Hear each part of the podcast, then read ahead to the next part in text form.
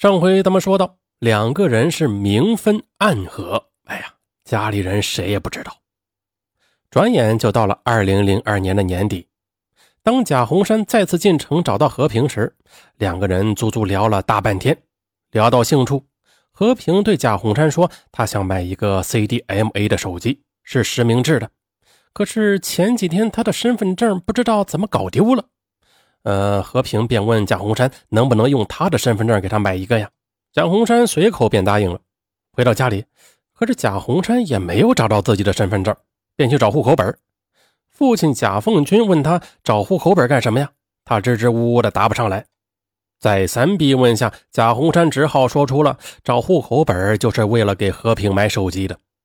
知道这事啊，贾凤军才知道儿子与和平仍然是藕断丝连呐。他一下子便从儿子手里抢过了户口本，那是死活的也不让儿子拿走。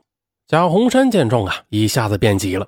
他操起一把刀子，便逼着贾凤军说：“上次是你自己杀的，那这次如果不把户口本给我，我就补给你一刀。”贾凤军他无论如何也没有想到，自己一直疼爱的儿子，竟会为了那个结过婚的女人把刀架在他的面前。一家人都被这场面给吓傻了，父子俩就这样厮打了起来。劝架的人见父子俩都急红了眼，便报了警。派出所很快的就来人了。把贾洪山带走，询问了事情的来龙去脉之后，因为并没有造成什么后果，便对贾洪山教育了一番，拘留了一天之后，便把他放了出来。直到这时啊，父亲贾凤军才幡然醒悟，然而呢，悔之已晚。没过几天，儿子贾洪山还是从家里悄悄地拿走了户口本，瞒着家人，不仅给和平买了一个二百四十元包月的联通 CDMA 电话卡，连同一个新手机。一块送给了和平。在二零零三年的三月，贾家突然收到公安机关的一张拘留通知书，说是贾洪山因为盗窃被公安局刑事拘留了。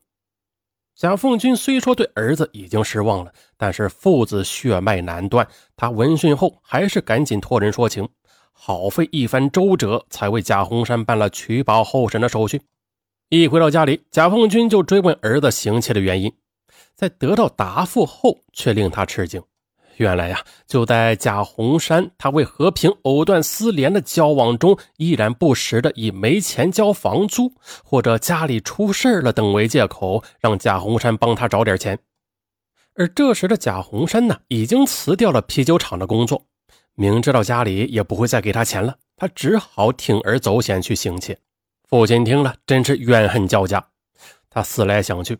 他也没有想出个明白，非但没有对儿子贾洪山进行说服教育，相反的，却将最近发生的这一切归咎于自己对儿子与和平之间交往的阻拦，归咎于自己切腹自残，伤害了儿子的情感。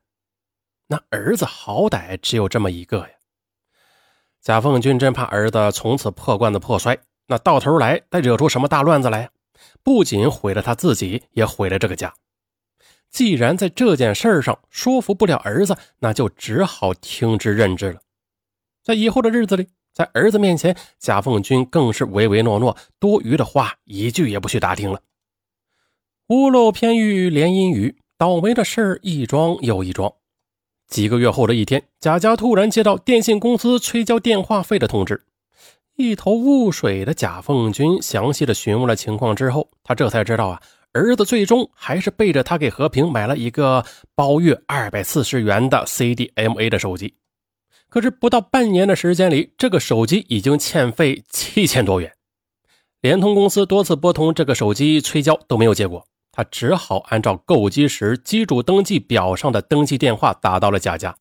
这一次恼火的不再仅仅是贾凤军，就连儿子贾洪山也噩梦初醒的大呼上当。贾洪山在几经周折找到了和平之后，便与父亲一道的将和平送到了派出所。在派出所里，和平一口答应了四天之内还上欠交的手机话费，保证不让电信公司再找贾家的事儿。最后，并按照程序在询问笔录上签了字。离开派出所，贾家父子心想：反正他们已经报了案了，和平也在笔录上签了字，事情呢也就应该就此打住了。可是没成想，几天之后，电信公司又因为欠资迟迟未能补交，便一纸诉状将贾洪山告上了法庭。贾家父子这才如梦初醒。然而再拨和平的手机，哎呀，怎么也拨不通了。接着去和平的租住房找他，他早已经退租，不知去向了。面对顺义区人民法院的判决，贾家父子哑巴吃黄连，那有口难辩，只好将和平拖欠的手机话费和滞纳金共计七千多元如数交齐。一盆盆冷水泼来，贾氏父子终于渐渐的清醒过来。他们想到了，在贾洪山与和平从认识到交往这三年多的时间里。贾洪山上班时每月的工资几乎全部给了和平，和平又先后几次向贾家借钱三万多元，加上这次官司，前前后后总共有八万多元。鸡飞蛋打一场空，贾洪山对和平已经是由爱生恨，再由恨而仇了。作为父亲，贾凤军似乎更在乎儿子贾洪山。贾家只有他这么一个儿子呀，只要贾洪山平平安安的、本本分分的，不再招什么麻烦和头痛之事他就阿弥陀佛了。然而事情并没有就这样结束。为了爱情，曾一度与亲生父子反目成仇，甚至险些搭上父亲的性命，如今又人财两空的贾洪山，他如何咽得下这口恶气？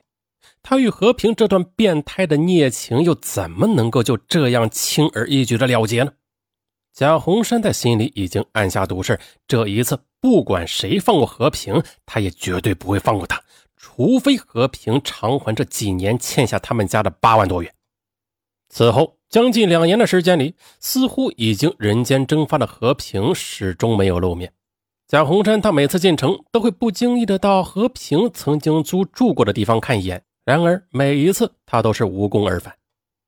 到了二零零五年年关前后，贾洪山进城办年货，可正当他要从国泰商场走出来的时候，不远处的一个熟悉的身影匆匆闪过。没等他回过神来，那个身影便消失在了如潮的人流中。贾红山是越看那人的背影越像和平，他重新挤进人流，直奔那个背影而去，伸手拍了一下那个人的肩头。这个背影扭过身来，正是和平。和平，他仅仅是一刹那的吃惊，便很快的就恢复了平静，看不出一丝一毫的紧张。这是贾红山怎么也没有想到的。在过去与和平的交往中，尤其是先后几次的分分合合的交锋中，贾洪山甚至对这个他心中有些依恋的女人平生几分惬意。那这次为了手机话费，眼瞅着已经把他送进了派出所，没成想又让他金蝉脱壳，更使得贾洪山觉得这个比他整整大十岁的女人心计太深，不好对付。他也渐渐的感到，仅靠他自己根本不是和平的对手。贾洪山便拉着和平挤出了人流，走到了一个僻静的地方。和平呢也没有躲闪。贾洪山本来想劈头盖脑的先痛骂一顿的。但是望着和平无风无浪的眼神，他最终还是没能开口。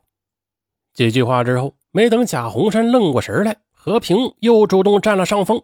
他很关切地对贾洪山问长问短，最后甚至把自己新换的手机号码也告诉了贾洪山。贾洪山懵懵懂懂的，已经乱了方寸了。和平大方的说了一句：“有事打电话”，便又消失在人流之中。在那之后，贾洪山先后四次的找到和平新租的房子，本来都是为了去讨债的，但是每次见到和平，他不知道是出于害怕，还是出于对和平的留念，就是也没有提几句，他呢就再也说不下去了。而剩下的时间，他就像被和平牵着鼻子一样，云天雾罩的瞎聊一通，甚至啊还一块上街去吃饭，到最后连他自己都忘了自己找和平，他到底是为了什么。可是每次见到和平回到家里，这个贾洪山又前思后想，后悔不已。极度的矛盾与难以自己的诱惑，使贾洪山陷入了极度的痛苦之中。直到最后，他甚至发誓，如果和平再不还钱，就把他拉出去办了。孽缘难了，孽情难了，孽债又如何一个讨字了结呀？到头来。整整一年下来，这个贾洪山多次找到和平，非但一分钱没有讨回，反而又再度数次的陷入更深的泥潭。零零碎碎的带着和平逛街购物、吃饭，甚至替和平垫付房租等等。哎呀，这个贾洪山又搭进去了将近一万元。尚文觉得这不是贾洪山太傻，而是敌方，哎呀，太狡诈。